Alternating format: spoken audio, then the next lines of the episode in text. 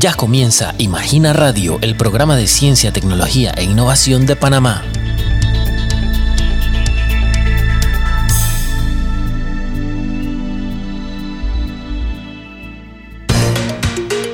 Estás en sintonía de Imagina Radio, el espacio radial con la más reciente información del acontecer científico en Panamá. En esta edición conversaremos con el médico panameño José Asprilla, quien acaba de participar en un hito histórico en materia de salud al formar parte del equipo de especialistas que realizó en Israel la primera cirugía que administra terapia genética al cerebro. El doctor Asprilla compartirá detalles del inédito procedimiento y de su trayectoria profesional. ¿Sabías que hace poco se conoció que el leopardo nebulosa taiwanés, especie declarada extinta hace más de 30 años, resucitó luego que fueran avistados varios ejemplares en los recientes años? Conozca los detalles de esta y otras informaciones en los diferentes segmentos de Imagina Radio, el programa de la Secretaría Nacional de Ciencia, Tecnología e Innovación, CENACIT. Hoy les acompañan Elkin Guevara y Melissa Dames. Empecemos con un rápido repaso informativo con nuestros titulares científicos. Titulares de la ciencia. La CENACID realizó este 12 de abril la presentación oficial del Congreso de Investigación e Innovación en Sostenibilidad SRI 2023, la reunión transdisciplinaria más importante del mundo en materia de desarrollo sostenible que se desarrollará del 26 al 30 de junio de 2023 en Panamá. El SRI 2023 contará con la participación de más de 1.500 líderes mundiales de investigación en sostenibilidad, expertos gubernamentales, innovadores y sociedad civil, con el objetivo de promulgar soluciones significativas para la sociedad, transformaciones en la interacción de la investigación e innovación y colaboraciones para el cambio global. En más informaciones, hace unos días la CENACID realizó una jornada de presentación de la Comisión de Formación de la Red Nacional de Investigación y Educación de Panamá. Las redes nacionales de investigación y educación son organizaciones sin fines de lucro que interconectan por medio de red avanzada y de manera neutral a instituciones de educación superior y centros de investigaciones de un país para que puedan actuar como un frente común ante problemas colectivos de una región o país y fomentar el desarrollo al impulsar el uso tecnológico y la relación interinstitucional e internacional en centros de investigación y universidades. Entrevista. Este fin de semana se realizará la Marcha por la Ciencia 2023, evento insignia de la Fundación Ciencia en Panamá, el cual contará con una feria familiar abierta a todo público. Nos acompaña la doctora Ivonne Torres Atencio para contarnos más detalles de la actividad. Doctora, gracias por acompañarnos. Hola Elkin, ¿qué tal todos? Muy bien, doctora. Eh, empecemos ¿no? con los detalles generales de la marcha de este año, eh, fecha, lugar, objetivo de la actividad. Sí, eh, este año la Marcha por la Ciencia va a ser celebrada um, el 23 de abril en el Biomuseo. Este es el próximo domingo, desde las 11 de la mañana. Em, el objetivo básicamente de la Marcha por la Ciencia de su institución hace más de seis años es eh, la manifestación de los, de los científicos ante los diferentes problemas que tiene la sociedad y la manera de que podemos ayudar en la, en la resolución de estos problemas. Y este año en particular sobre los temas de sostenibilidad. Doctora, la, la, caminata contará también ¿no? con una feria o exposiciones de temas científicos en el Biomuseo para complementar ¿no? el tema de, la manifestación por medio de la marcha. ¿Qué detalles nos puede proporcionar al respecto de participantes y eh, lo que podrán ver los, los visitantes ¿no? de esta parte de la actividad? Sí, claro. La marcha ha tomado mayor y mayor realce por parte de la comunidad científica y cada año contamos eh, con el, la, la, organización y la colaboración del Biomuseo, que en sus instalaciones permite entonces eh, las exposiciones que se hacen, que van a ser durante la mañana, desde las 11 de la mañana hasta las 4 de la tarde. Estas, eh, estas exposiciones eh, están a cargo de diferentes grupos eh, como Indicasat, Cevaccin, Elixir, eh, eh, obviamente el Senacit que nos apoya como aliado estratégico, Ciudad del Saber, el Smithsonian, Aparte de eso, la marcha también cuenta con un cronograma de actividades de tipo exposito, de exposiciones cortas, tipo Tech Talk, que vamos a tener organizados durante la jornada en tres, en tres bloques, que tocan temas sobre todo de la historia de Panamá y en el mundo, sobre todo con el, canal que ya cumple eh, el, Museo 100 años, la historia del canal, perdón, los temas de sostenibilidad y economía verde y sostenibilidad y conservación. Además de estas actividades de, de, charlas, también vamos a tener otras actividades más lúdicas, sobre todo porque queremos abarcar a todas las edades. Entonces vamos a tener cuentacuentos, vamos a tener stand de, de network, networking, eh, vamos a tener también eh, actividades interactivas como cuál es tu huella de carbono en el mundo, además de talleres de huertos urbanos y demás y todo esto en las instalaciones del biomuseo en todas sus áreas. El evento obviamente es gratuito, eh, cada stand va a tener eh, diferentes atracciones y también es una muy bonita oportunidad de que la gente o el público en general interactúe con los científicos de diferentes organizaciones eh, y de, de instituciones y centros de investigación. Doctora, recuerde a los oyentes el horario en el que pueden participar tanto de la marcha como posteriormente de, la, de todo el abanico de actividades que nos acaba de detallar. Sí, las actividades empiezan desde las 11 de la mañana el domingo 23 y se extienden hasta las 4 de la tarde y, posteriormente a las, a las 4 de la tarde vamos a tener la caminata por la calzada de Amador desde el Biomuseo hasta eh, el Laboratorio Experimental de la Isla de Naos de Smithsonian. Listo, ahora me gustaría que recordáramos, doctora, cómo nació esta actividad, como menciona, hace ya más de cinco años, y el propósito de la misma, ¿no? De recordar al público, remarcar al público el valor de la ciencia en el desarrollo del país. Sí, la Marcha por la Ciencia en realidad no es, no es un ah, evento local, es un evento que nació internacionalmente en el 2016 cuando se empezaron a tomar decisiones, sobre todo eh, de cara al, medio ambiente, al cambio climático, que iban en contra de toda la evidencia científica. Y esto eh, realizó, llevó a los científicos a salir de sus instituciones, del claustro de las universidades y de su centro de investigación para manifestarse, eh, obviamente en desacuerdo. Y este movimiento fue eh, copiado y emulado en otras áreas del, mundo y Panamá desde entonces también se suscribió a esto. Em, hemos visto en los últimos años cómo las decisiones que no son basadas en evidencia científica tienen un impacto negativo en la sociedad y eh, realmente el propósito de Ciencia en Panamá, justamente englobados en los objetivos, es la divulgación de las investigaciones, la divulgación científica y el asesoramiento a los tomadores de decisiones en la toma en las políticas públicas. Así que eh, la Marcha por la Ciencia es un evento de los grandes eventos que tenemos en el año y particularmente eh, para, para un convivio con la comunidad científica y la sociedad civil y de que la sociedad civil tenga en cuenta las actividades que se hacen, la ciencia que se hace en nuestro país y que es algo más que solamente estar en los laboratorios, sino el, la, de manera transversal cómo esta impacta en la sociedad. Muchas gracias, doctora. Por último, me gustaría que compartiera las redes sociales de Ciencia en Panamá para que las personas interesadas puedan seguir más de cerca el día a día de esta y otras actividades que trabajan. Sí, la Ciencia en Panamá tiene sus redes sociales, tanto Instagram como Twitter y nuestra página web. La página web es ciencia, es www.cienciaenpanamá.org. Las redes sociales de Twitter, Ciencia PTY y arroba Ciencia en Panamá para Instagram. Doctora, muchas gracias por todos los detalles brindados. Gracias a ustedes. ¿Sabías que Panamá cuenta con investigadores que han publicado sus estudios en revistas de prestigio? Escucha a sus protagonistas en Imagina Radio de la Cenacit.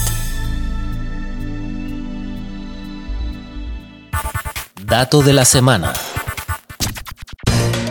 ¿Sabías que el leopardo nebulosa taiwanés, especie declarada extinta hace más de 30 años, resucitó luego de que fueran avistados varios ejemplares en los últimos años?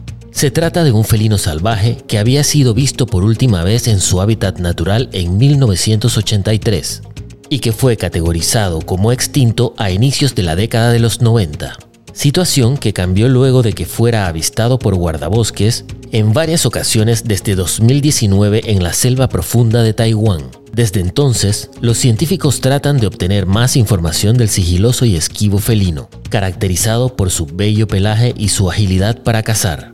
Por el momento, se espera que su categoría cambie de extinto a especie en peligro crítico de extinción.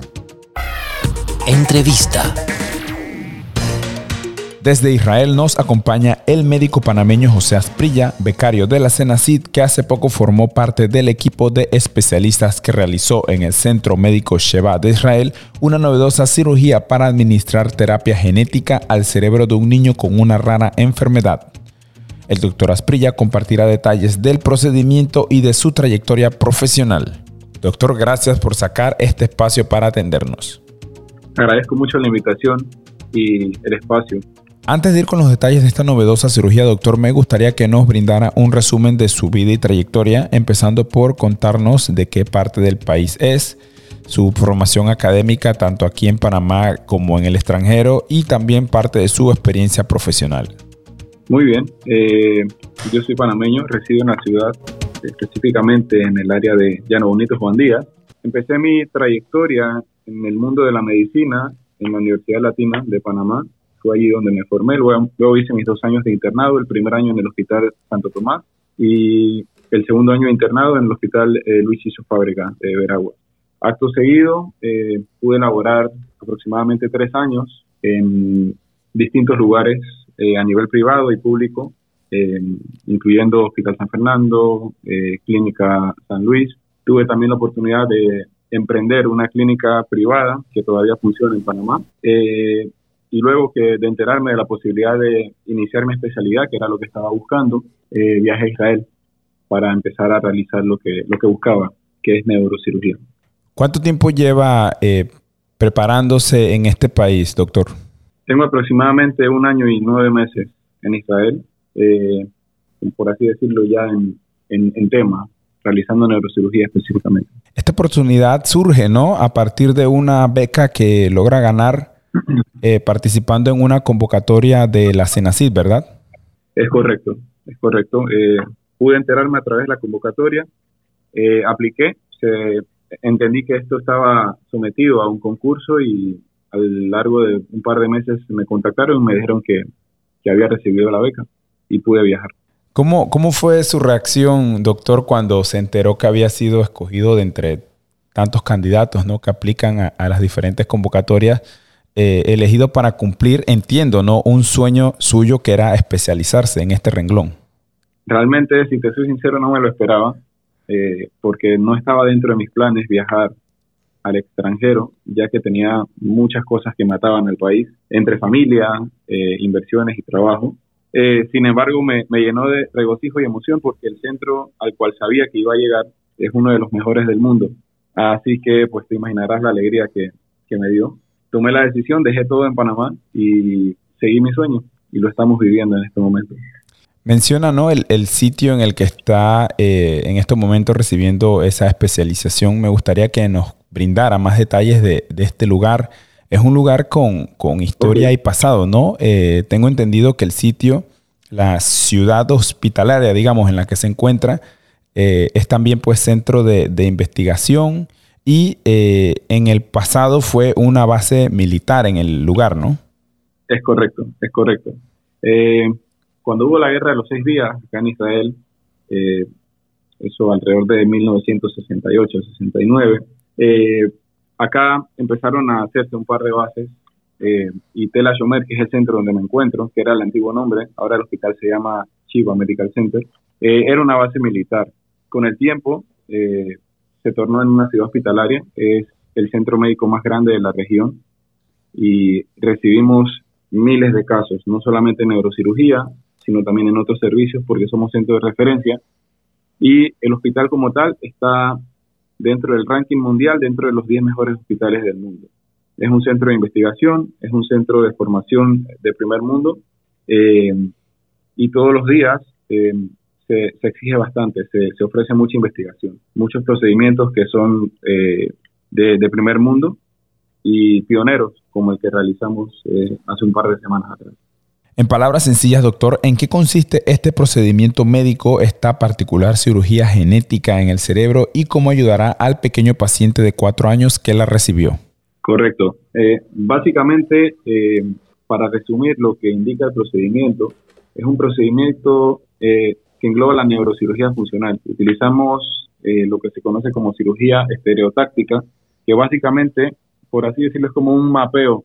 Se hace un mapeo del cerebro localizamos un objetivo específico en el cerebro y a través de coordenadas numéricas logramos pues inyectar lo que queremos, que en este caso fue un virus genéticamente modificado con material genético, que en el caso del paciente, Macor, que es un hombre, Comar, disculpa, que es un hombre, eh, tenía esta deficiencia genética, una deficiencia enzimática que eh, genera que el paciente no pudiese generar dopamina y serotonina a nivel de esta estructura en el cerebro que se conoce como los núcleos basales y que principalmente tiene manifestaciones a nivel del tono muscular, manifestaciones cognitivas y manifestaciones del desarrollo, que a largo plazo son pacientes que no, no se desarrollan más allá de los dos o tres años. Tiene una, una fatalidad casi al 100%.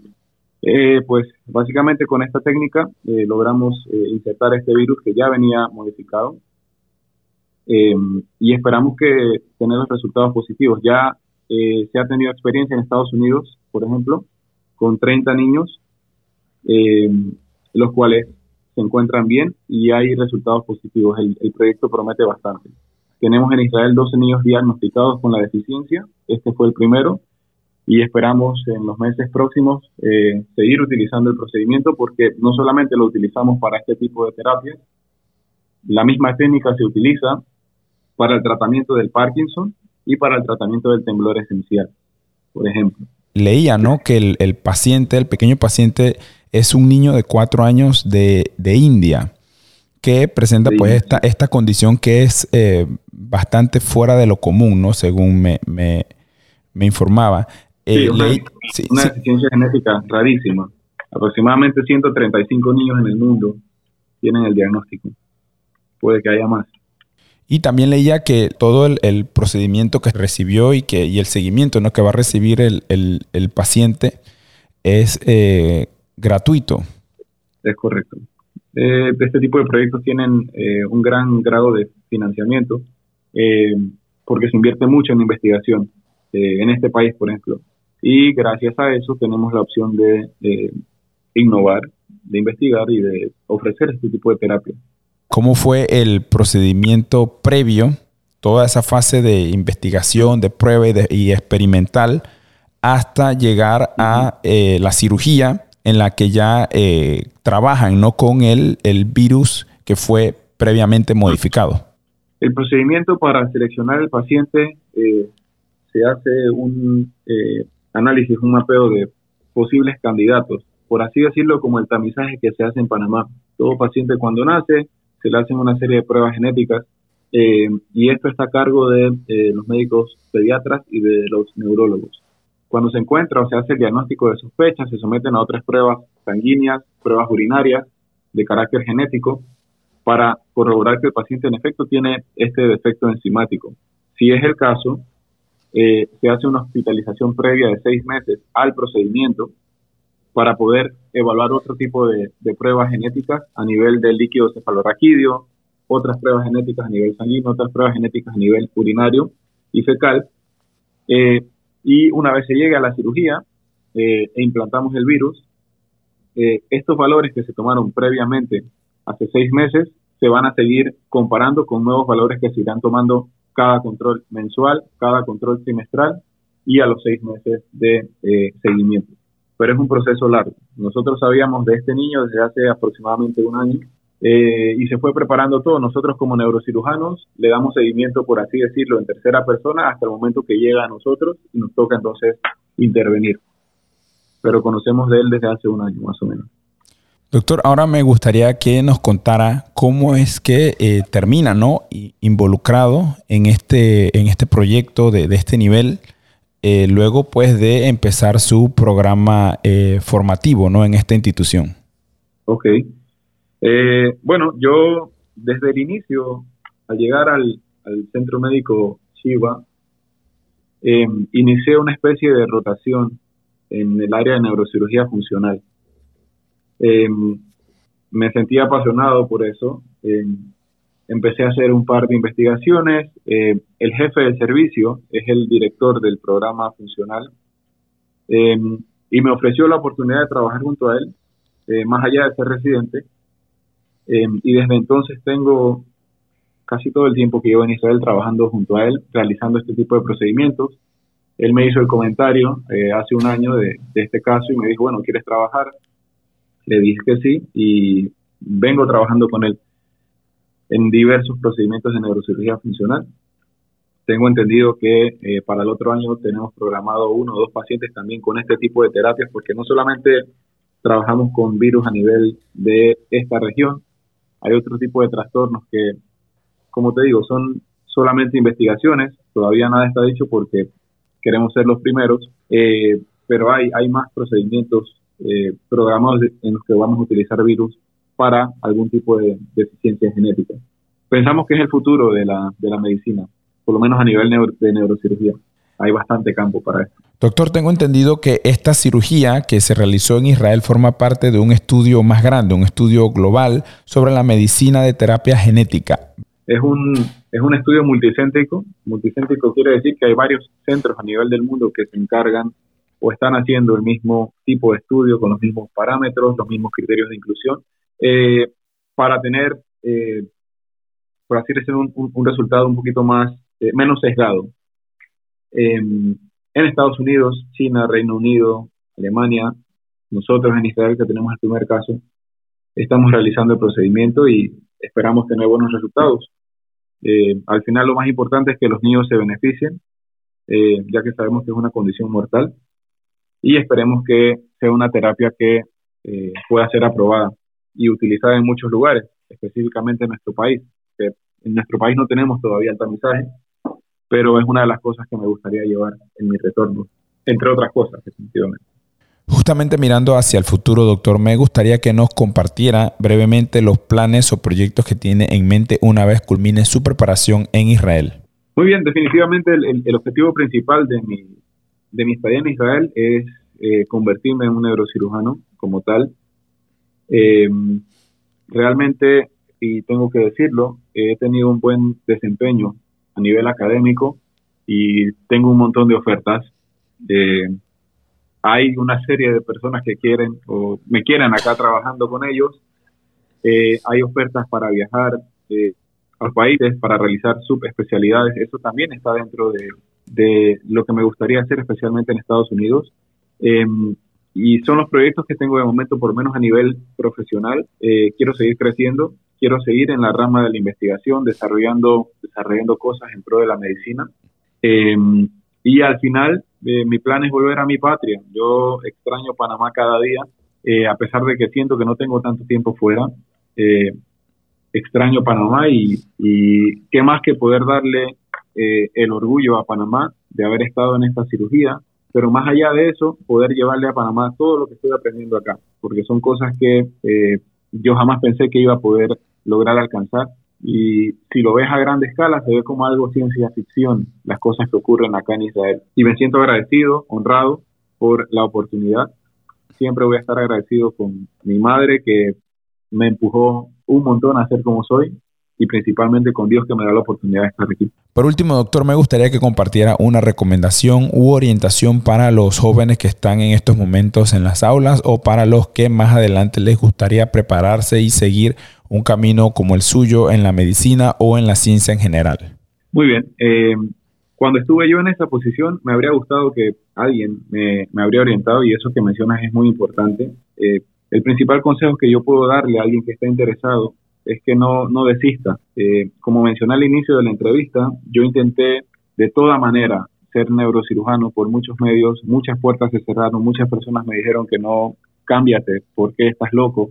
Eh, y al final no desistí. Eh, uno no debe rendirse, uno debe luchar por las cosas que en las que tiene una convicción férrea.